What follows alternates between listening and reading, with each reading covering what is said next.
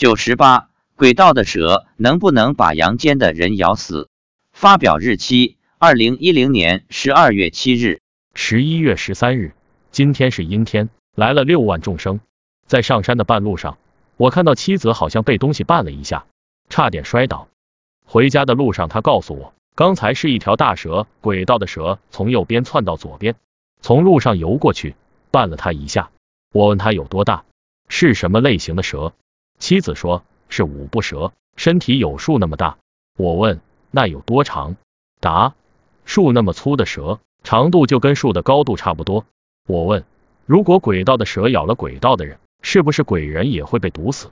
他说是的。我问，那要是咬了我们阳间的人呢？妻子说，轨道的蛇不会咬阳间的人，因为不起作用，但它会附体在人身上，吸人的精气。妻子说，开始的时候，六万众生密密麻麻，黑压压一大片。这条蛇横穿登山道以后，观音菩萨就把六万众生都缩小了。他看着众生慢慢的变小变小，最后每个人只有一寸大小。今天除了观音菩萨、善财龙女和佛祖外，没有其他佛菩萨。